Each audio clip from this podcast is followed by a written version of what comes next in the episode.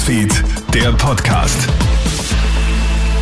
Schönen guten Morgen, das hier ist der Kronehit Nachrichten Podcast. Vielen Dank fürs Einschalten.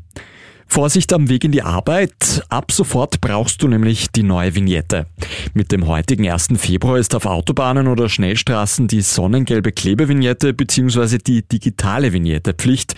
Und sei dir sicher, gerade jetzt wird fleißig kontrolliert, warnt Sebastian Obrecht vom ABÜ. Die Mautaufsicht wird definitiv in den kommenden Tagen sehr aktiv sein. Sie werden vor allem die Autobahnauffahrten kontrollieren und eine Fahrt ohne gültige Vignette kostet 120 Euro. Und dieses Geld ist gerade, wenn man vielleicht in Richtung Winterurlaub unterwegs ist, sicher besser angelegt als eben in einer Ersatzmautaufforderung.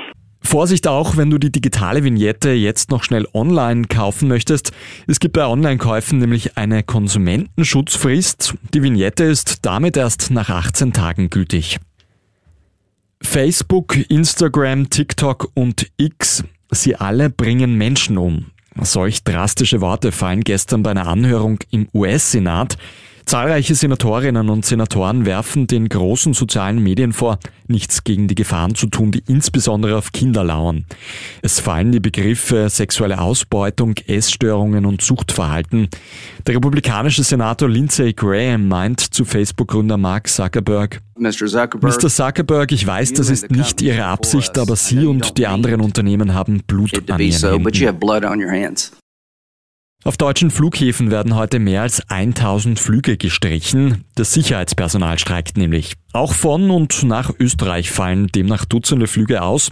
Betroffen sind unter anderem die Flughäfen Frankfurt, Hamburg, Bremen, Leipzig, Berlin, Dresden und Erfurt. Nicht betroffen ist hingegen der Flughafen München. Informiere dich aber auf jeden Fall vor deinem Abflug über den aktuellen Flugstatus.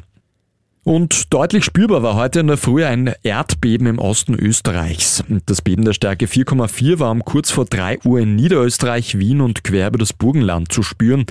Auf Social Media berichten Betroffene über wackelnde Betten oder Kästen. Userinnen und User berichten auch, dass Hunde das Beben durch lautes Bellen angekündigt hätten. Ob Schäden entstanden sind, das ist derzeit noch unklar. Das war der Kronet Nachrichten Podcast für heute, den 1. Februar.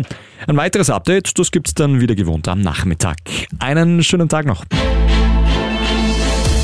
Krone Hits, Newsfeed, der Podcast.